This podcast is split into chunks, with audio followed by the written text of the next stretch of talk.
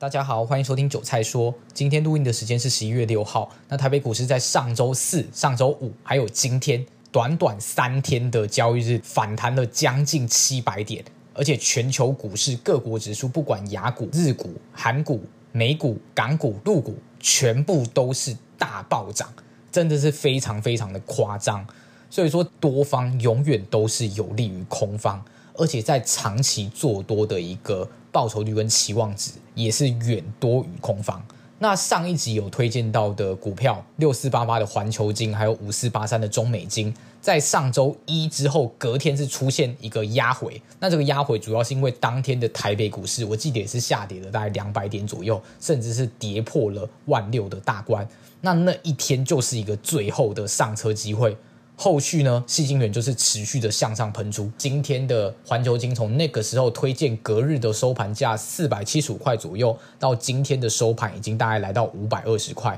那中美晶也是一样喷出。那整体在技术面上来看，非常非常的优秀。筹码面上，法人的资金也逐渐回流，而且它在基本面上面也有足够的一个支撑跟保护的力道在。所以这两档股票我还是持续有看多的。如果它有任何的拉回，我认为都可以把握机会去做一个布局，因为目前从外资还有投信操作的角度来看，持续性的在做一个回补。那再加上目前有非常非常多的 ETF 申购的风潮，我相信这两档股票也会被纳入部分高股息的这个 ETF 的清单里面，所以它就会受到一些投信的一个买盘。那后续大盘的一个走势怎么看呢？我只能说三天嘎了七百点，真的是非常非常的夸张跟惊人。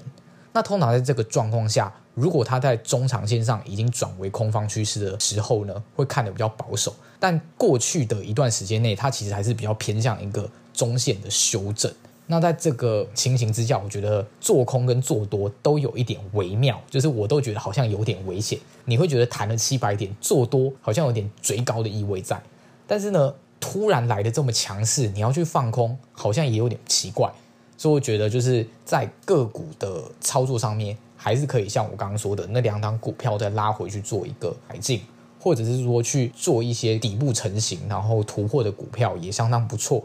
那如果你要去追过去一段时间的一个主流股的话，也可以，但是你就要去留意，它是一个比较短线上的操作，然后要掌握这个停利跟停损，还有你如果是已经赚钱的状况下，你要去做一个移动停利，就是回档多少要反手出掉的一个概念。因为以个股来看，虽然很强势，但是还是有一些个股它走得比较空，所以我只能说它不完全是一个市场上面完全走回多头格局。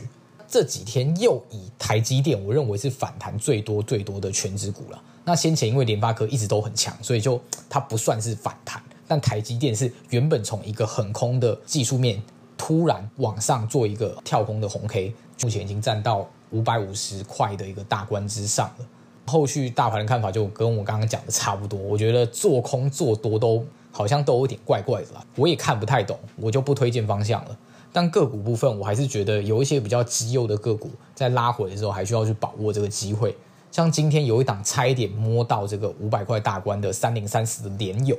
它就是一档非常标准，在基本面非常强劲。那当它在营收的年减月减开始收敛的时候，它现在相较去年还是年减啊，因为去年的基期太高。但是在它逐渐收敛过程中，还有你看到它前三季交出来的财报，真的非常惊人。所以在今天的股价已经是直指到五百大关，从去年十月份的低点到今天十一月六号，大概一年的时间，还不算它的配息，它已经从大概两百出头，一下跌到两百零几块，到现在的五百块，你再把配息还原回去，真的很惊人。这么大只的全值，至少也弹了大概一点五倍。所以呢，其实有时候去慎选一些比较好的标的，对于长期的绩效来说是蛮有帮助的。那以上就是今天节目内容。如果喜欢我频道的话，可以继续追踪后续的节目哦。